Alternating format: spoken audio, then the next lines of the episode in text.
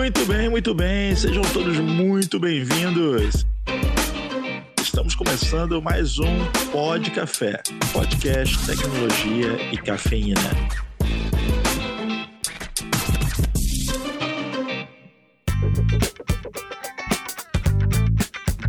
Meu nome é Anderson Fonseca, o Mr. Anderson. Se você não ouviu a parte 1 desse podcast, volta lá e escute o nosso episódio piloto, LGPD e agora. E nesse episódio estaremos dando continuidade ao mesmo papo. Vamos agregar um pouco mais sobre a Lei Geral de Proteção de Dados, ou como eu prefiro chamar, a LGP Murphy. Porque se alguma coisa tiver chance de dar errado, pode apostar que vai dar. Então fica atento ao nosso papo para você se safar dessa com elegância. Quem fala é a Nicole Soares. Diogo Junqueira. Meu nome é Rafael Lara Martins, advogado.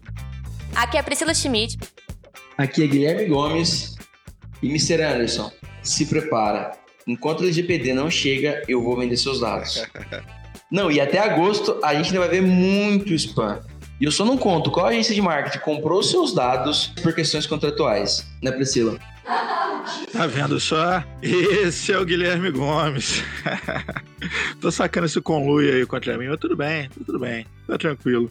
Vamos fazer o seguinte: a gente tem que tomar proveito da presença do Dr. Rafael Lara aqui no segundo episódio e vamos começar com um bate-bola, um jogo rápido.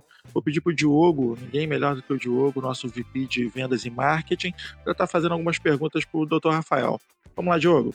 Doutor Rafael, eu sei que falar que compliance é algo que talvez você ficaria aqui dois, três dias e a gente não, não iria entender. Mas para leigos, uh, o que significaria estar compliance realmente a, a LGPD? É um termo correto para nós leigos falarmos, ah, nós estamos compliance essa lei, vamos estar compliance? É, eu espero em primeiro lugar que nenhum é, empresário ou ninguém de TI diga que está compliance para começo de conversa, porque a gente precisa ser compliance. E aí é onde a gente começa a falar o que, que é compliance e as diferenças do compliance, né? O compliance, ele vem do termo to complaint, que é cumprir, cumprir a legislação, né? Então, compliance em LGPD seria, em tese, você apenas cumprir a legislação. Mas quando você está compliance, você está simplesmente cumprindo a legislação, porque você é obrigado àquele cumprimento, porque tem uma lei que te força, enquanto que um programa de compliance uma empresa, seja ele especificamente o LGPD ou um programa de compliance com relação a é, o compliance mesmo de anticorrupção, de você ter uma empresa pensando compliance, pensando em integridade, essa é a palavra mágica, você vai muito além de você simplesmente cumprir a lei. Você tem uma necessidade assim podemos dizer, tanto da empresa quanto das pessoas que ali estão, dos trabalhadores, desde a pessoa que está lá na portaria recebendo as pessoas até o presidente da empresa, eles têm uma necessidade de ter integridade, eles têm uma necessidade de estar fazendo tudo de forma correta, ou seja, eles vão ser compliance. Então, o compliance ele é parte de uma estrutura e de uma cultura organizacional para cumprir a legislação. Então, você ser compliance com o LGPD é você ter é, muito mais do que segurança e proteção de dados para o cumprimento da legislação e acesso a quem deve ter. É você querer fazer isso, você ter carinho com isso, você ter preocupação com os seus dados. Aí sim, você poderia dizer que você é compliance com LGPD. Bacana, essa aí é, é uma, é uma questão que realmente nós da, da, da TI ah, ficamos extremamente perdidos, né, né, Gomes? Quando a gente... Nunca mais falar, está mais com alguma coisa. tem, nós temos que ser compliance com algo. É, na, não é que é errado. Na verdade, quase todo mundo fala, está compliance. A gente, e nós do compliance, eu, é, eu estou e aí sim, eu estou vice-presidente da Comissão Nacional de Compliance da OAB. E nós, compliance, a gente acaba fazendo uma brincadeira quando alguém fala de estar compliance, justamente para a gente pegar esse gancho de que ser compliance é mais importante do que, do que estar compliance. E a comparação básica para a gente pensar e lembrar o que, que é você querer cumprir a lei e você cumprir a lei porque você é impelido a cumprir a lei. Quando você vê um sinal vermelho, você para? Ou você vê se tem um pardal para precisar parar. É a diferença em querer cumprir a lei ou cumprir a lei porque você foi impelido, o estar e o ser. Levando isso para LGPD, como você pensa que as empresas, se você fosse hoje um empresário ah, e tivesse escutando esse podcast que está sendo gravado pensando, puxa, sou um grande empresário, um pequeno empresário, um médio empresário, eu não fiz nada, porque a gente sabe que a grande maioria ainda não começou. Qual seria, a, você com sua toda a experiência, vasta experiência no mundo jurídico, seria a sua primeira dica para esse empresário hoje? Ouvir o podcast até o final. É a primeira dica que eu tenho para esse empresário que não fez nada e tá aí ouvindo a gente. Mas, brincadeiras à parte, é, primeiro ele perdeu o medo. As pessoas, como a gente está tratando com sigla e o tempo inteiro um assunto que é aparentemente muito complexo, o empresário ele precisa parar um pouquinho, respirar e entender que a coisa não é esse bicho de sete cabeças e que ele vai ficar desesperado. Vai dar problema se ele não cumprir. Não estou dizendo que não tem problema e que é simples, mas que ele não precisa achar que é algo inalcançável, que é algo que ele vai é, investir é, muito mais do que a capacidade econômica da empresa dele. A gente tem que entender que desde empresas extremamente pequenininhas, desde a portaria de um condomínio até grandes grupos transnacionais, eles vão precisar precisar de algum tipo, em algum nível de adequação na LGPD. Então aí o primeiro passo é perder esse medo e essa sensação de que isso é algo complexo. E o segundo passo é ele se informar com bons profissionais. E aí vai depender aí do tamanho da empresa e o que, que ele tem já dentro do seu grupo e o que, que ele vai precisar buscar fora do seu grupo. E LGPD é uma ferramenta na verdade, é uma necessidade em que você tem um, uma atuação multidisciplinar. Eu costumo brincar da seguinte forma: se um advogado sozinho disser que vai resolver o problema de LGPD da empresa, tem algo errado esse advogado. Assim como se um, algum profissional de TI sozinho disser que vai resolver o problema de LGPD da empresa, também tem algo errado com esse profissional. Então é algo multidisciplinar. Então o empresário ele vai precisar ou de uma empresa especializada ou do seu corpo numa reunião conjunta, numa reunião é, de grupo, começar a conversar sobre isso. E qual é a melhor forma de ele fazer isso? É reunir todo mundo e buscar, primeiro, dentro do seu grupo, quem tem alguma informação. E aquela pessoa que tiver um mínimo de informação e mais aptidão, se ele não tiver profissionais prontos, é justamente a pessoa que vai buscar um profissional que seja experiente, que seja especializado, que tenha feito o acompanhamento efetivo de implantação de LGPD na empresa para poder se informar, para poder se interar. E aí utilizar tanto as ferramentas de TI quanto toda a documentação jurídica necessária. Sem se esquecer para colocar a cereja no bolo, que de nada adianta a empresa é, contratar o melhor sistema, de nada adianta a empresa ter o, o melhor jurídico para elaborar os melhores é, documentos, formulários e instrumentos necessários de compromisso e autorização ou não para os dados, se ele não fizer um convencimento e esclarecimento da sua própria empresa, dos seus próprios colaboradores, do seu próprio grupo, da importância disso. De nada adianta ele falar para uma recepcionista que vai pegar os dados de quem está chegando na loja dele, que ela tem que preencher um formulário, ou tem que pedir para o cara assinar um formulário, se ela não entender por que, que ela está fazendo aquilo, qual é a importância daquilo, até para poder explicar de forma simpática para o cliente. Afinal de contas, é a função social da empresa é ter lucro. E para ter lucro, você tem que ter o cliente feliz, satisfeito, bem recebido e bem acolhido. É, eu acho que entra bastante o ser compliance, né? Que a empresa vai ter que ser compliance desde a recepção até ao, ao CIO da empresa empresas e assim por diante. Então elas vão ter que ter essa cultura e eu acho que o pessoal de recursos humanos vai ter um papel fundamental na evangelização do restante da empresa. Não sei o que você acha.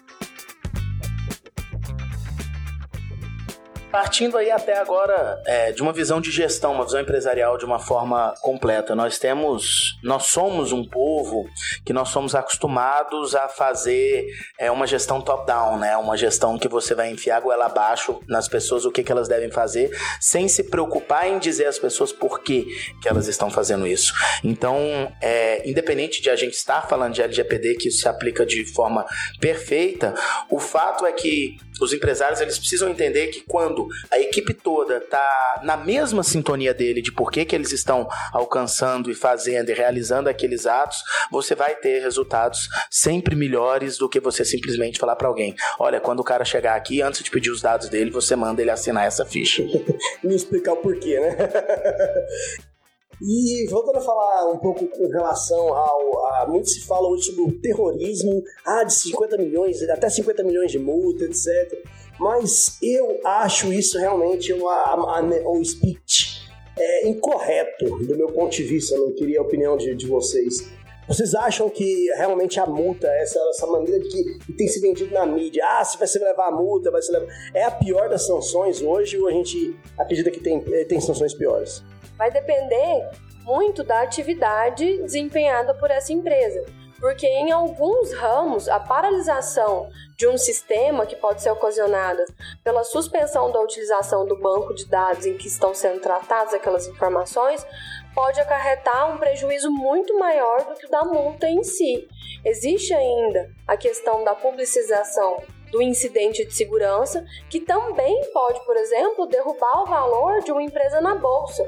E aí esse reflexo em cadeia, ele pode ser maior do que a própria multa em si, que é uma das questões que a gente sempre tenta analisar e tenta mostrar para o empresário que não adianta ter medo só da multa, mas sim da falta de credibilidade que não cumprir com a legislação pode trazer para o negócio dele. E, e para falar de multa, só para eu pegar um gancho nisso que a Nicole falou, assina embaixo, como sempre, tudo que a Nicole fala, mas eu acredito que o bolso é o órgão mais sensível do corpo humano, né? E quando a gente põe e pesa no bolso, a gente está falando de uma, de uma responsabilização maior. E quando você fala em multas por descumprimento da legislação de proteção de dados, por exemplo, a GDPR na Europa, a maior multa já aplicada para uma empresa em razão de, de não proteção dos dados, ela foi para o Facebook. E a multa foi de 5,5 bilhões de dólares, 5,5 bilhões de dólares. É a maior multa aplicada a qualquer empresa até hoje. Aí depois você tem a Equifax com 575 milhões, British Airways com 230 milhões. Agora, e não é muito distante. Agora, esses dias, no último dia 14, a gente teve a notícia de que o Reino Unido multou em 280 milhões por não proteção, por divulgação é, irregular de dados de clientes, a British Airways e aquela rede de hotéis Marriott. 99 para Marriott e 183 para British. Por quê? Porque a British divulgou dados pessoais e financeiros de cerca de 380 mil de seus clientes, enquanto que a Marriott divulgou 380 33 milhões de registros de reserva de clientes compartilhados sem autorização em 2018.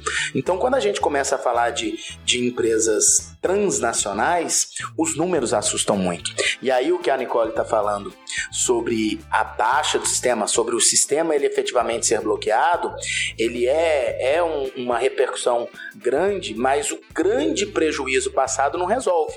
Ele só resolve a empresa deixar de continuar praticando aquelas violações dali para frente. Mas e o prejuízo passado? E é onde você vem a multa, e as multas, se elas não forem pesadas, ela não vai surtir o efeito necessário. Só para dar um exemplo, é, se você for parado numa blitz hoje porque você bebeu, a multa é 3 mil reais. Então todo mundo morre de medo de ser parado na blitz. Agora, se você for multado porque estava falando no celular, é cento e poucos reais. O que, que acontece? Cheio de gente falando no celular na rua enquanto dirige.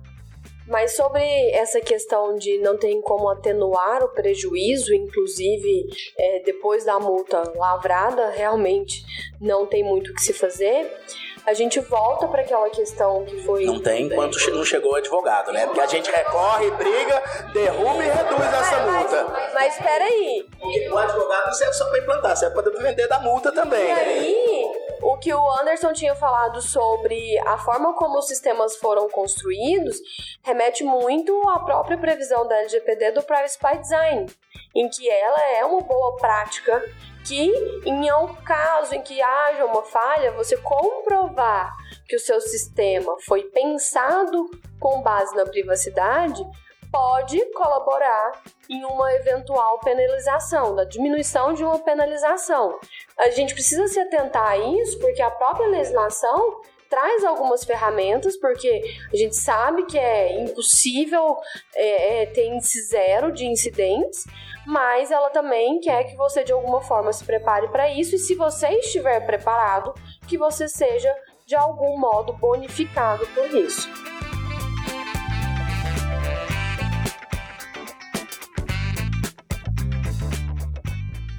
É, o, grande, o grande ponto é o tripé do compliance que a gente fala, né? O tripé do compliance é prevenir, detectar, remediar. Então, o objetivo da empresa é prevenir que isso não ocorra. Caso ocorra, ela tem que ser capaz de detectar e aí ela tem que remediar o que ocorreu, tanto resolvendo aquele problema de vazamento de dados, quanto tentando diminuir o prejuízo, exatamente o que a Nicole está falando. E é interessante essa questão de valores de multas, porque existe uma certa digamos, subjetividade também nas multas. Ela não é igual a multa de trânsito. Olha, se você fizer isso, a multa é tanto. Então existe uma subjetividade com várias variáveis de, obviamente, tamanho da empresa, o grau de repercussão do que aconteceu, a responsabilidade pelo que aconteceu. E ter programas de compliance implantado e devidamente comprovada a existência desses programas de compliance é fator de redução de valor de multa.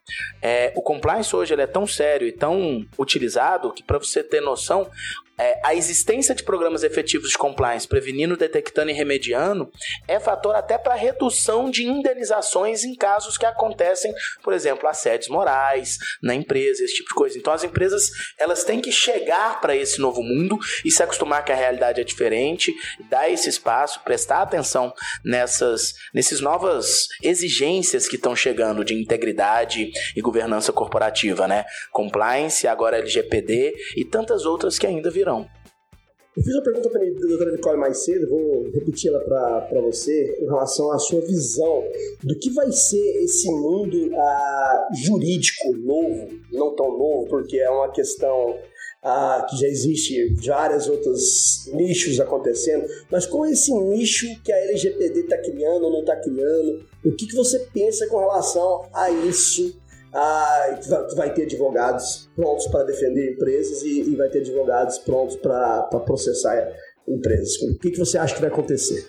É, independente de nicho, a advocacia hoje é fundamental para a sociedade né, onde você tem, em absolutamente qualquer lugar que você tenha um conflito de interesse ou uma necessidade de se evitar um conflito de interesse, você tem um advogado necessário, certo? E se existe aquele conflito, você tem um advogado para defender o interesse de quem tem é, o seu direito violado, o seu é, direito ali é, sonegado, né? Assim como você precisa de um advogado para proteger e defender aquele que supostamente tenha causado ou esteja sendo acusado de ter causado isso. Então, qualquer demanda que exista em qualquer aspecto é sempre uma oportunidade de negócio para a advocacia, propriamente dito.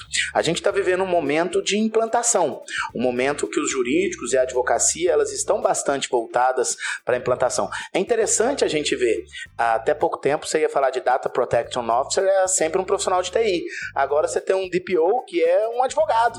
Então é uma coisa meio surreal, assim, que a gente está vendo, de olhar assim, como assim que o DPO é um advogado? Né? Mas é a realidade. É uma formação, de repente, de que a gente está chegando num novo momento.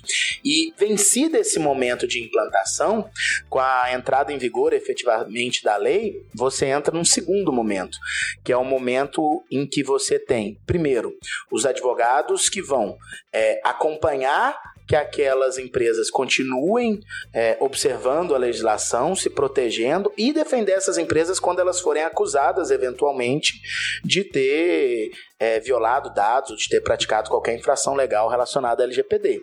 No sentido não só de demonstrar que eventualmente está tendo uma análise equivocada ali do que aconteceu, porque é possível. De repente você tem um vazamento de dados, mas você não tem necessariamente uma responsabilização direta. Assim como você tem uma discussão de valores, de multas, de redução, de apresentação de elementos para essa quantificação.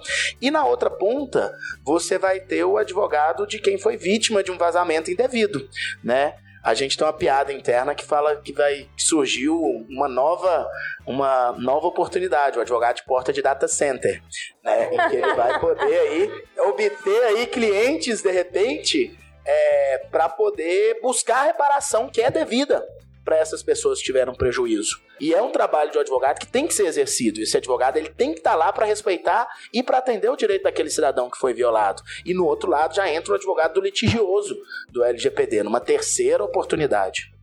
Tem um filme espetacular aí, é, A Chegada, se não me engano. A Chegada falou sobre é, a chegada de alienígenas, na verdade, mas é, o filme é muito interessante que ele trata sobre a construção de raciocínio, ela é baseada na linguagem. Então, conforme você aprende uma língua, você tem capacidade de construir raciocínios específicos. Né? E o objetivo desses alienígenas era trazer uma nova linguagem para que os seres humanos fossem capazes de desenvolver uma nova forma de raciocinar e evitar catástrofes. Eu acredito que a mudança de linguagem que nós estamos vivendo nessa, na sociedade nos últimos anos, a forma como nós nos comunicamos, está influenciando a forma como as pessoas pensam. E as novas gerações, naturalmente, têm um impacto muito mais forte sobre isso. Até essa questão da LGPD na prática aqui, é, nós estamos discutindo, nós falamos bastante sobre isso, né, doutora? É, são coisas tão óbvias se você cumprisse o básico do que se espera da lei, ou do, que, do básico do correto, se você fizesse as coisas do jeito certo, não precisaria de uma lei para te constranger a nada. Como o doutor bem colocou fantasticamente, uma ilustração muito simples. Cara, sinal está vermelho, é, óbvio que você não deveria estar ultrapassando. Né? Não é moral por que, que precisa ser também ilegal para que você tenha um freio, para que você não faça? Porque você tem que ser punido para ter que parar aquele sinaleiro. Né? Só que o moral é relativo nesse caso. Porque a partir do momento que, eventualmente, eu não tenho uma proibição, é, e eu não vou nem partir do princípio jurídico de que não é proibido, é permitido, né? Mas a partir do momento que eu não tenho proibição, muitas vezes eu não tenho noção de que aquilo tem um prejuízo. Por exemplo, chega uma pessoa e fala: Ó, oh, deixa eu te falar, é, me vende aí sua, sua, seu banco de dados, sua lista de e-mail, eu te pago aí X mil reais na sua lista de e-mail. Falo, tá bom, tá aqui, não tô fazendo nada, não vou machucar ninguém, você só vai mandar um e-mail, não vai fazer mais nada, e você vende essa lista de e-mail. Então, até o momento em que alguém te falava, ou. Oh, isso é ilegal, cara. Você não percebia que isso era ilegal. Então existe uma linha fina aí em que, em alguns momentos, o natural é a lei ser uma consequência da sociedade. É uma teoria jurídica que a gente tem de Miguel Reale, que é fato, valor e norma. Você tem um fato na sociedade, você tem um valor da sociedade sobre esse fato, você cria uma norma a respeito daquilo. Mas em alguns momentos, você inverte isso e você cria uma norma para imputar um valor a um fato existente, que é o que acontece aqui. Eu preciso de uma lei para dizer que é proibido, para o cara entender que é proibido e passar a aceitar que é proibido. Com certeza, e concordo absolutamente. Mas será que se, se, não houvesse todo esse aparato, agora não haveria toda uma reestruturação, até porque estamos falando muito do que tange ao digital, mas eu vejo que nós falhamos muito em cumprir outras legislações já desde direito do consumidor, é o que vai. Se, se, nós andássemos mais próximo do que se espera, eu acho que nós não estaríamos tão distantes de cumprir o que a LGPD pede. Quantas empresas você conhece que já descumpriu alguma norma de direito consumidor? Quantas empresas eu não conheço e quantas você já ouviu falar de serem multadas? Isso é um excelente ponto. Você entende? Mas isso é uma coisa. É, não, não. Não é que não dá nada. Dá. E as multas do PROCON, elas são relativamente altas, inclusive em determinadas situações.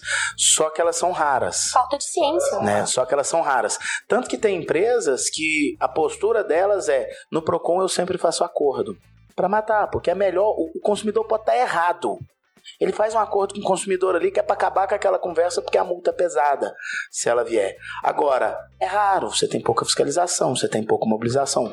Os próprios consumidores acabam deixando para lá, o prejuízo é relativamente pequeno. E isso vai acontecer de uma certa forma num segundo momento, próprio LGPD. De repente, alguém vai entrar em contato com você e vai falar: Ah, tudo bem, eu sou o fulano que quer vender um plano é, financeiro que vai mudar a sua vida e quem me passou seu telefone foi a empresa que você trabalha. Pum, você tem uma ação trabalhista contra a empresa que você trabalha. Mas é, eu acho que é falta de ciência, né? A gente é não tem ciência, é a cultura, a gente não tem ciência que isso é algo que é proibido ou que é permitido, né? É tão natural pra gente, igual falando, a questão de grupo. Cria grupo, a gente compartilha o nosso número, a gente consegue ali rastrear muitas coisas.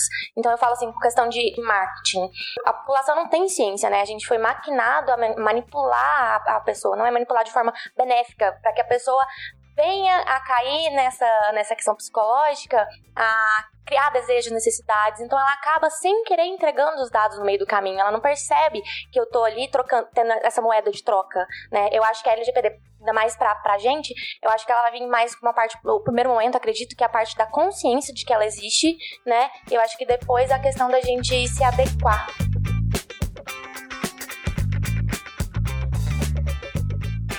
Você tocou exatamente no ponto de as pessoas não perceberem o que elas estão fazendo. Outro dia eu recebi um e-mail muito interessante de uma empresa que estava divulgando o seu período de recesso agora, perto do Natal e do Ano Novo, né?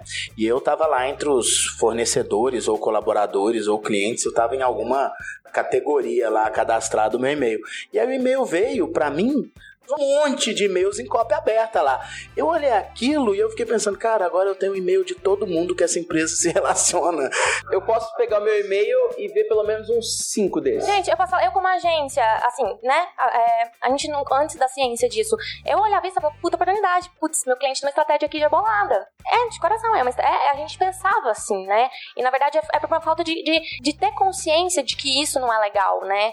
Não é ah, igual a gente tá falando que a questão de lei é, vai ser penalizada. Eu acho que a parte mais importante de tudo disso é a gente começar a ter noção, igual que existe o direito do consumidor, existe, existe a questão agora pro digital, na nossa vida além, né? Que a nossa vida está se estendendo pro digital, que ali não é uma terra sem lei, a gente fala muito disso, né? Não, não é mais, né? Ela tá começando a ter, ter lei. E a gente falando sobre isso, gerou uma curiosidade aqui. Por exemplo, a gente eu já tenho um banco de dados de vários clientes, a gente, claro, ninguém me autorizou, e eu utilizo esses, esses dados para fazer mailings, disparos de N formas. A partir de que a lei vigorar, vai, como que eu vou agir? Vou ter que repassar por uma curadoria de novo para as pessoas me permitirem usar esses dados? Ou eu já posso continuar usando? Como que funciona o antes e o depois da transição dessa lei?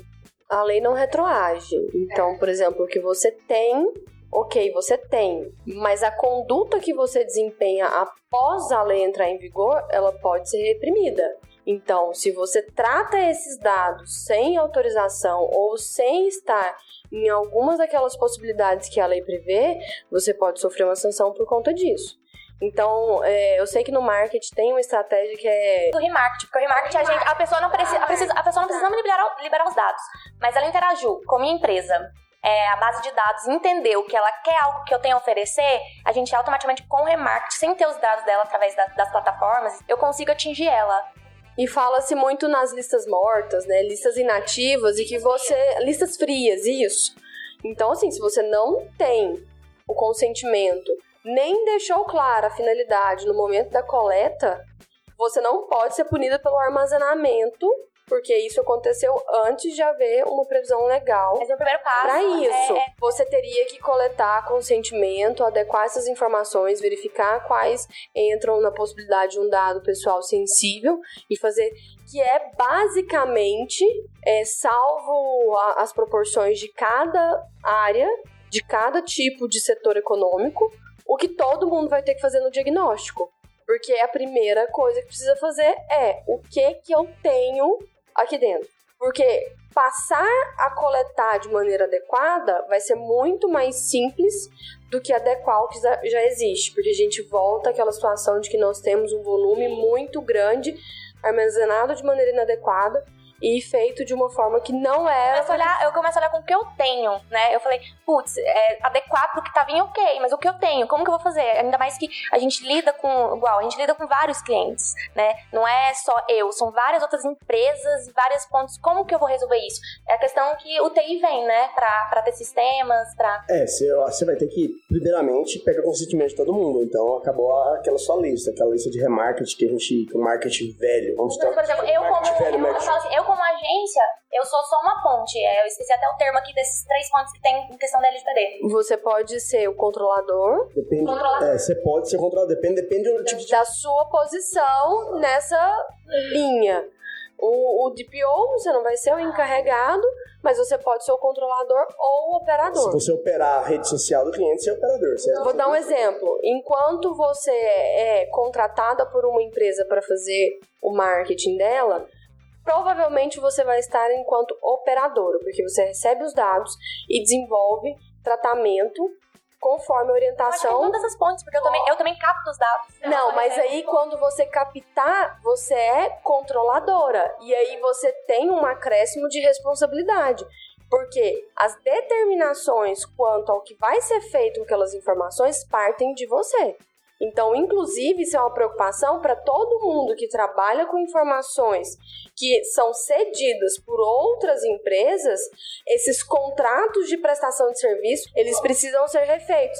E que já é uma cultura muito consolidada de realizar contratos de prestação de serviço que não atendam de maneira eficaz as demandas entre os contratantes.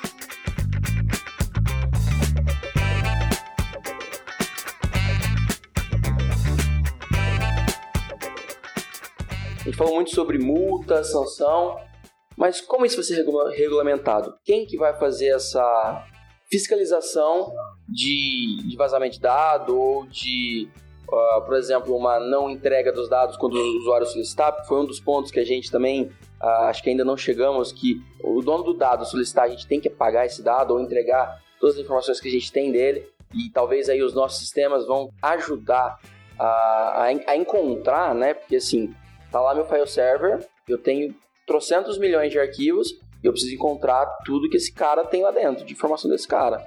Vou usar o CPF, o RG ou alguma outra hash para me encontrar esse, esse arquivo, mas assim, quem que vai fiscalizar isso? Como é que isso vai ser feito? A LGPD prevê a criação da ANPD, que é a Agência Nacional de Proteção de Dados. No Brasil, a gente já está bastante familiarizado com agências.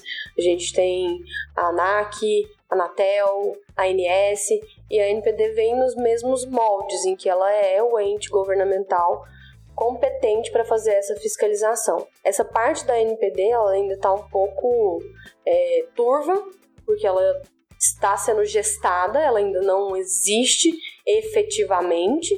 Então, algumas determinações vão ser regulamentadas após o início das atividades da NPD. Porque até o momento existe o papel previsto na lei, mas a partir daí nós não temos o segundo e o terceiro passo. Mas o ente competente para essa fiscalização vai Então, ser. parte de critério, que nem o doutor tinha falado, que, pô, se eu passar um sinal vermelho, eu sei exatamente a ação que eu executei e eu sei exatamente a multa que eu vou tomar. Sim. Então, a gente ainda não tem nada formado em relação a isso. É muito interessante essa colocação, porque uma das questões sobre o DPO é a possibilidade de que a NPD flexibilize a presença dele em empresas de pequeno e médio porte. Por quê? Porque pode ser constatado que determinadas empresas e etc. Essa é uma possibilidade. Ninguém sabe se isso vai acontecer de fato. Mas a agência vai ter esse poder para regulamentar essas determinações. Nicole, sabe o que eu acho engraçado? São determinadas percepções que as pessoas têm com algumas alterações de legislação que nos dão uma falsa sensação de algo novo. Por exemplo, eu lembro quando saiu a lei da doméstica, lá em 2012, 2013, a gente via muita gente falando: nossa, agora tem que assinar a carteira da doméstica. Não, sempre teve. Aí de repente saiu a lei da gorjeta. Não, agora nós vamos ter que colocar no contra-cheque a gorjeta. Não, sempre teve. E aí o comentário foi: "Ah, mas se ele chegar lá exigindo os dados dele que eu tenho, eu tenho que entregar?" Não, sempre teve. Sabe? Os dados são dele, cara. Entendeu? Os, caras, os dados são dele. Ele sempre pôde mandar apagar. Só que a gente precisou. Lembra da história de mudar a realidade? A gente precisou criar uma lei falando, cara, você tem mesmo, é de verdade, eu juro, e você vai ser multado. Eu lembro uma coisa bacana que eu vi em uma das viagens, eu estava no Havaí e eu vi uma placa com multa de 500 dólares para quem jogasse no lixo no chão. A gente estava numa, numa autopista lá em Maui, afastados da, da civilização. Eu falei assim, cara, 500 dólares para quem jogar lixo no chão, mas peraí, não tem ninguém aqui. Aí eu fui passando mais um pouco e tinha outra placa dizendo que o cidadão podia denunciar. Aí, opa, então essa multa é uma multa que pode pegar no bolso de qualquer um, porque alguém vê, denuncia e essa multa vai rolar, entendeu? É, por falar em multa, já tem uma, algumas estatísticas aqui que eu queria tentar entender ah, e pe pensar no que vai ser na LGPD. Né? Ah, são estatísticas da Enforcement Tracker, que é a site de, de, de, de tempo real do que está acontecendo na GDPR. E eu, eu peguei uma estatística do, de julho de 2018 a dezembro de 2019 e a coisa mais interessante que eu vejo é que, por exemplo, em julho de 2018, a, a total de multas foi 400 uh, mil euros. A gente pega março de 2019, já foi 50 milhões 964 mil euros. Uh, total de 32 multas. A uh, julho de 2019, 368 milhões 258 mil euros.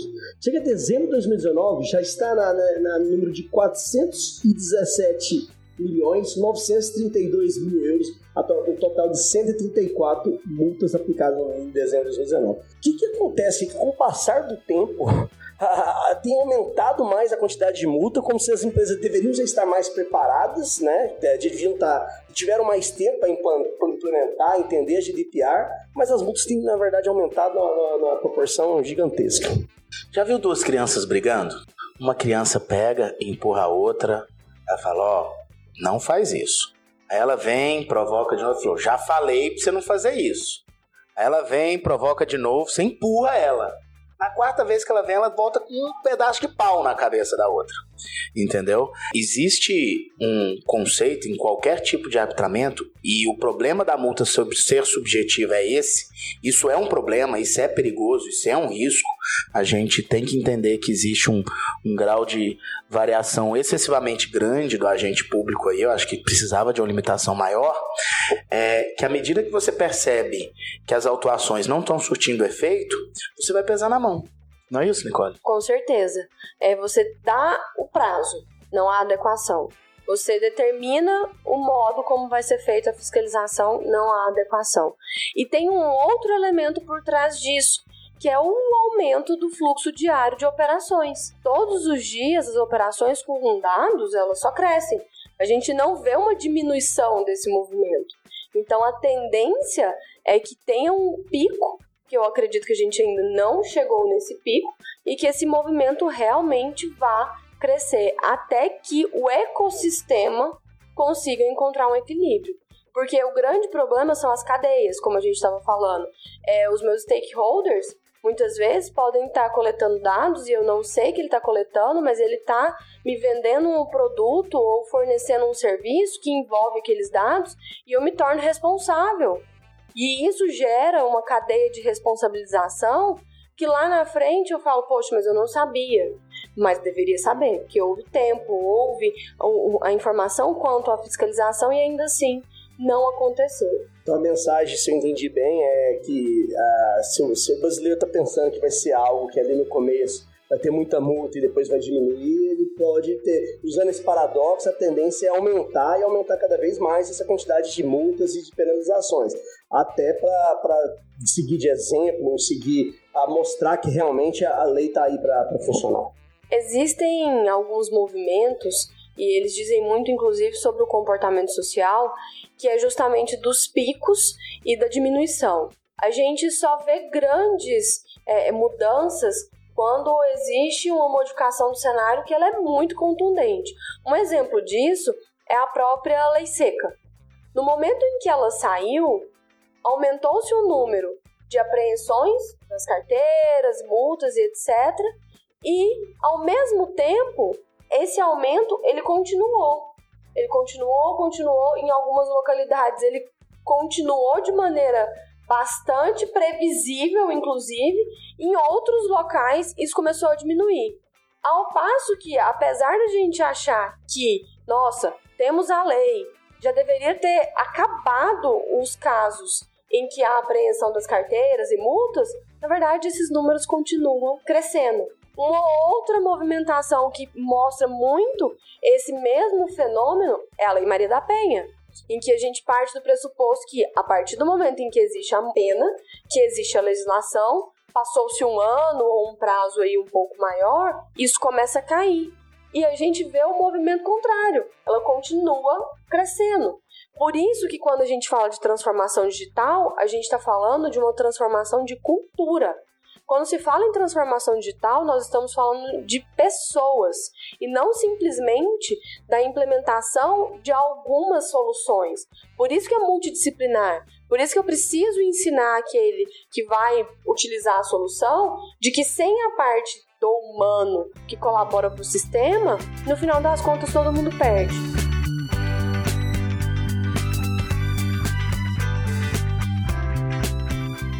Só a gente precisa, e eu acho que é nosso papel também, é lembrar aí os empresários que a lei existe, as multas existem, o assunto é sério, mas a gente também não pode deixar de criticar um excesso aí de valores de multa, o excesso da existência de multas, multas às vezes que elas impactam na própria atividade da empresa.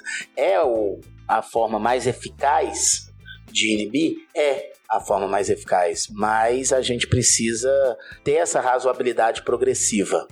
E o empresário tem que entender que vai chegar no momento em que, se ele não resolver, como a Nicole falou, ele vai chegar a ter um valor de multa, às vezes proibitivo até de funcionamento da empresa. E aí é nesse momento que a gente fala: se você acha caro implantar LGPD, experimente não implantar. E aí você vai ver o que, que é caro. Com certeza. Não, vai bater saudade de quando um vazamento de dados grave era um nude que caiu na internet. Porque a coisa vai ficando cada vez mais feia. Né? E especialmente porque o empresário, o CEO, seja lá quem for, ele não tem noção do que ele tem nos servidores dele. O quão fácil é tirar de lá. Eu plugo um pendrive e eu levo embora uma planilha de CPF, eu mando um WhatsApp, um e-mail, como o Dr. Rafael falou. Uma característica que é assustadora é que, se a gente for analisar muito de perto, muitos dos responsáveis pelas tomadas de decisão dentro das empresas, lógico, fazendo um recorte das empresas que são do setor de tecnologia, que muitas vezes quem está na, na posição da tomada de decisão também é alguém conhecedor de tecnologia, nos outros, nas outras áreas, nos outros negócios convencionais, entre aspas, aquele que toma a decisão, muitas vezes ele não faz ideia de como funciona o sistema de tecnologia dele. Ele não sabe como é armazenado, ele não sabe como funciona, ele não sabe o que, que é a segurança da informação. E muitas e muitas vezes a gente vê o pessoal da TI falando justamente isso. Que tudo que a TI traz é entendido como um custo excessivo, como um gasto desnecessário, mas porque falta suporte e compreensão daqueles que tomam as decisões para compreender o quanto isso é importante. Queria levantar um caso aqui bem interessante, onde a gente está falando de alguns gigantes ah, da tecnologia americana. É um caso conhecido da, do vazamento de dados da Capital One Bank, onde um ex-empregado da AWS, da Amazon AWS, deixou uma, propositalmente ou não, ainda está em julgamento, mas tinha uma regra, um firewall aberto, ah, faltava uma solução de gerenciamento de firewall. Ah, alguém, Por favor. alguém precisava, bem simples, é uma solução que talvez em 30 segundos teria sido ah, evitada, mas que vazou 100 milhões de dados de americanos é, e 60 milhões de é, canadenses foram afetados. Uma situação dessa envolvendo, trazendo para a realidade atual, onde está envolvendo, a, onde todo mundo está indo para a nuvem, né? Então a AWS é um grande gigante hoje da cloud. O Jeff Bezos está aí liderando a, a cloud no Azure. Uma situação como essa, um ex-empregado de uma grande empresa provavelmente teria acesso a, a, uma brecha de segurança do tipo desse, desse file ah, e afetaria um grande banco. Como seria juridicamente aqui no Brasil? O que, que, que, que significaria se for algo parecido acontecesse no Brasil com a LGPD em vigor? Só para ver se eu tô na mesma página. Um ex-empregado teve acesso em razão de uma falha. É, um ex-empregado da Amazon, da AWS, ele hackeou o, a, a Capital One através de uma falha de segurança de um firewall e ele era responsável que ele tinha acesso a essas informações. Ele deixou a porta dos ele fundos destrancada. Exatamente. E acessou depois na posição de ex-funcionário. Sim. A gente, a gente vai ter que analisar várias questões do ponto de vista da responsabilidade civil aí. Vai ficar até um pouco chato para explicar, mas eu vou precisar. É, na responsabilidade civil, que é o dever de indenizar, de responder por alguma coisa, a gente tem a responsabilidade subjetiva e a objetiva. A subjetiva, você precisa comprovar, entre os outros elementos é, necessários, a culpa da empresa. Então existe uma responsabilidade subjetiva se a empresa eventualmente não tomou todas as precauções necessárias. Ela teve um grau de culpa, ela foi imperita, negligente, imprudente com aquilo. Por exemplo, só para a gente tentar encontrar uma culpa da empresa aí. É, se ele era o responsável pela porta dos fundos e eu mandei ele embora, a primeira coisa que eu vou fazer é ir lá e ver se a porta está trancada. É minha obrigação. Agora, se você vira para mim e fala: "Não, não tem jeito de você ver que a porta tá trancada". Aí a gente começa a poder vislumbrar em defesa da empresa uma ausência de culpa de que ela teria ali, apesar de que ela é responsável pelos atos dos seus prepostos. E aí você vem no caso: "Não, mas ele é um ex-preposto". E aí você vem no segundo tipo de responsabilidade, que vale perante o consumidor, que é a responsabilidade objetiva. Na responsabilidade objetiva, se aconteceu a culpa é sua. Aconteceu a sua, não. Aconteceu, a responsabilidade é sua. Você não precisa ter culpa. Ah, mas foi um acidente. Responde. Paga, é a sua responsabilidade. E aí você só conseguiria sair disso se você tem aí uma responsabilidade, uma culpa exclusiva de vítima, um caso fortuito, fosse maior, que não é o caso.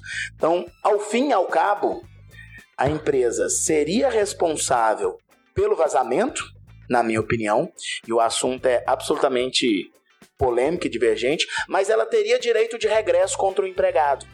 Cobrar dele qualquer prejuízo que ela respondeu em razão disso. Concordo com o doutor. Faltou contratar esse software para olhar a porta do fundo aí. E o LM para poder fazer a representação correta aí no segundo momento. E inclusive para fazer a representação correta, para fazer os contratos e os termos de responsabilidade prevendo as multas específicas no caso de infrações cometidas inclusive após o término da rescisão de contrato de trabalho ou de prestação de serviço, porque isso se aplica às duas situações. Nessa, prezado ouvinte, agora pode tocar até aquele barulhinho da caixa registradora, porque o que nós fazemos no nosso dia a dia é justamente vender soluções que fazem isso. O doutor questionou: ah, teria como fazer isso? Existe, existe. Ou, ou a empresa tem processo né? Ela tem um processo, ah, estou demitindo um funcionário, qual é o processo que eu vou seguir internamente? É um, todo um processo registrado e alguém executa isso, mas nós temos ferramentas que fazem isso automaticamente. Então, assim, existe, já existe a solução tecnológica para fazer esse tipo de coisa.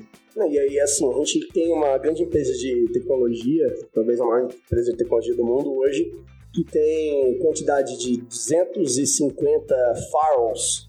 Quem, quem tem 250 firewalls? Ok, essa empresa tem ela, ela analisa regras de 250 files com uma solução a multivendor, onde ela analisa se tem alguma porta aberta, se tem alguma regra que não deveria estar lá. Uma solução simples, simples seja do lado da Capital One, que está usando a AWS, que ela poderia estar implementando essa solução também. Então, na minha opinião, ela é bem responsável tecnicamente, tanto pela AWS, porque, pô, eles estão fornecendo a cloud.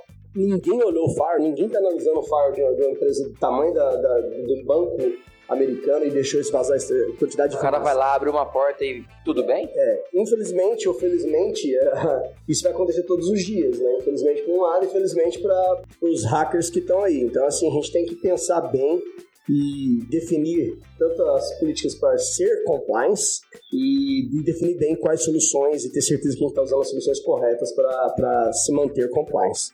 Tá, peraí. Ok, a gente está falando muito da porta para fora, como é que funciona lá de fora, mas o cara tem problemas do lado de dentro também. Como é que funciona da porta para dentro da empresa? Ali entre os diretores, entre os funcionários, como é que funciona isso?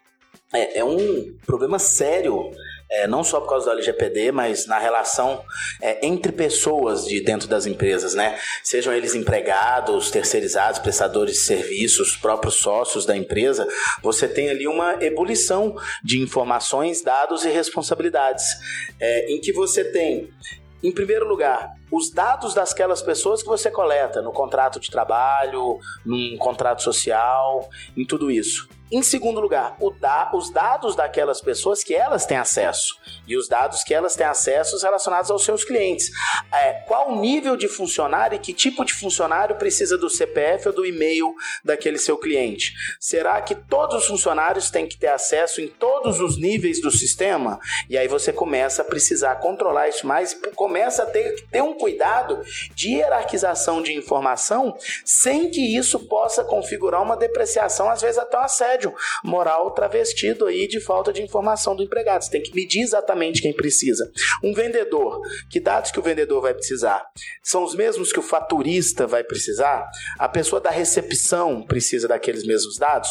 Isso tudo sem falar é, na necessidade que você tem de regularizar a responsabilidade do empregado com relação a isso e a responsabilidade da empresa com relação a isso. Você tem que elaborar contratos de trabalho prevendo que os dados serão fornecidos, prevendo aí de que forma eles serão armazenados, como que eles serão utilizados, por quanto tempo eles serão arquivados. Você tem até problemas de imagem de empregado aí que você vai ter a imagem de todos aqueles empregados nas captações, seja de vigilância ou sejam captações lúdicas aí de fotografias, vídeos, divulgação, são também informações que você tem. Você tem um contrato de uso de imagem com seu empregado, você paga alguma quantia pela imagem do empregado para você divulgar ele na internet, no, na rede social, fazendo uma propaganda da sua empresa com o rosto dele, fazendo propaganda gratuita para você. São todas questões que a gente levanta da porta para dentro que está todo mundo aí supostamente desguarnecido, né, nesse ambiente. Que a LGPD vem nos lembrar aquela coisa que a gente estava falando, coisa que já existe, coisa que sempre existiu, responsabilidades que sempre existiram. E aí a gente vem com a LGPD para lembrar de que isso é necessário a gente estar tá atento a todo momento. Me fez pensar no seguinte, é, Vai haver necessidade, então, também de repaginar os contratos que a empresa tem. Né? A empresa tem lá já vários, vários contratos ativos, agora é preciso uma consultoria jurídica para, peraí, vamos rever isso daqui e, e repaginar? Ou estou equivocado que o que é antigo deixa lá e está valendo? Não, na verdade, primeiro, é, você está sendo muito positivo de pensar que todo mundo tem todos os contratos. A verdade é que essa é uma excelente oportunidade para você que tem um prestador de serviço e não tem contrato, para você que tem qualquer outro contrato de fornecimento e não tem o contrato formalizado, além de formalizar, adequar e o fazer da maneira correta.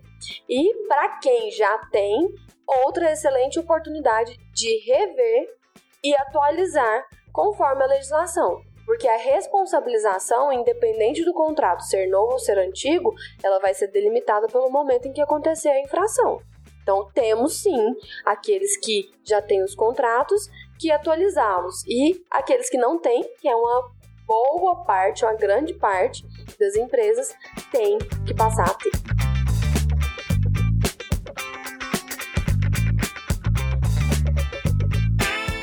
Hoje a gente fala até em arquitetura de contratos, né?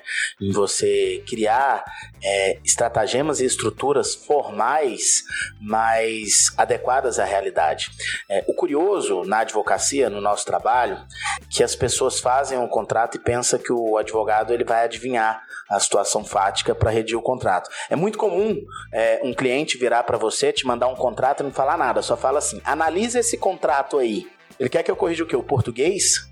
do contrato, porque é o que parece, que eu vou ter que corrigir o português. A gente precisa entender, para eu analisar esse contrato aí, eu preciso entender o que, que você quer, de que, que você tem medo, o que, que você quer proteger, quais são as suas, as suas preocupações, Entende? Então isso que vale contar. Porque saber se ele está bem escrito, se fosse assim, você pega no Google, que está cheio de contrato e que não protege ninguém. Então a eficácia de ter novos contratos, na verdade, independente de novas leis, é uma constante. No mínimo uma vez por ano, todas as, suas, todas as empresas deveriam revisar todos os seus contratos de trabalho.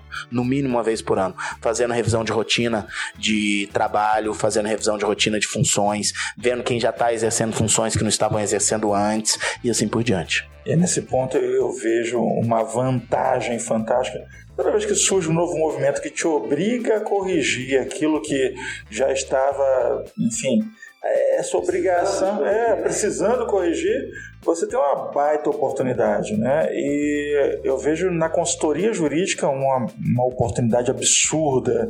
Agora, você vai mexer em uma coisinha, né? Uma coisinha, entrando nessa questão do LGPD, mas tem muitas outras coisas. A necessidade de uma consultoria jurídica especializada é gigante. Em todos os lugares, não tem dúvida. Como eu sempre digo, não saia de casa sem, seu, sem falar que sou advogado. Esse é o lema. O, é necessário hoje, as relações estão cada vez mais complexas e o apoio jurídico constante ele é cada vez mais necessário. Então vamos lá. E agora? Para deixar uma mensagem final aí para quem nos acompanhou até agora e ou tá super animado, empolgado ou super desesperado, né? Depois de ouvir tanta coisa aí sobre LGPD, a mensagem que a gente faz é faz alguma coisa. Procura se informar como é que os seus sistemas estão, procure se informar como é que sua documentação está, procure se informar quem na sua empresa pode ser o responsável por fazer isso, ou se você vai buscar ajuda externa. O que não dá é desligar o podcast e continuar aí como se nada tivesse acontecido. Este podcast é um oferecimento. AC Software, liderança em soluções para gerenciamento de TI.